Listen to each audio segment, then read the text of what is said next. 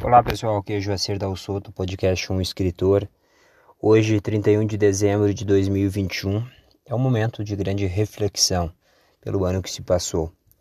Os problemas pessoais de cada um, eles de alguma forma não precisam ser levados em consideração, porque a vida ela funciona como fonte de aprendizado e a derrota ela está na vida de quem desiste. Nós sabemos que passamos por momentos em que vemos apenas um oceano escuro e nesse momento nós somos crianças. E no decorrer da vida repetimos como crianças tanto quando quando estamos alegres, quanto quando estamos em uma tristeza profunda que não vemos saída.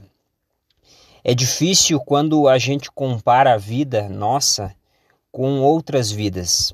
Então, comparar a tua vida com uma outra vida, com outros modelos de existência, é sempre um problema, porque você não consegue ser o outro. E quando a gente mais sofre, nós comparamos a vida é com o nosso próprio passado. Então, quando vivíamos felizes ao lado de alguém, nós hoje não estamos mais ao lado desse alguém, porque morreram, porque decidiram por rumos diferentes, e aí nos entristecemos com o nosso próprio passado.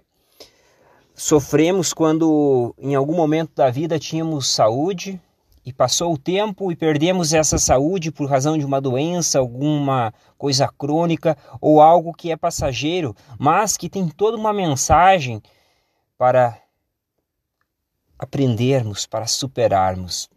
A vida, ela mesmo que seja uma rocha em algum momento, se a rocha não for quebrada, ela será contornada.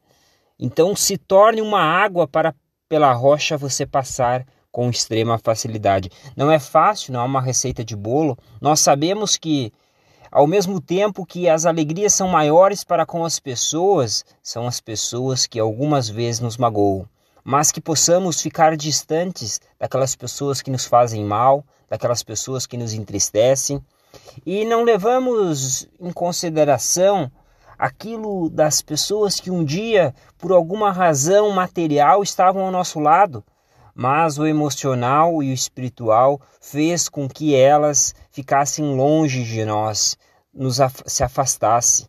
Então aqueles falsos amigos de um dia, eles não são amigos, porque o amigo a amiga sempre está ao lado. O familiar não necessariamente é um amigo. O familiar, ele poderá ser um amigo se estiver ao nosso lado nos momentos difíceis.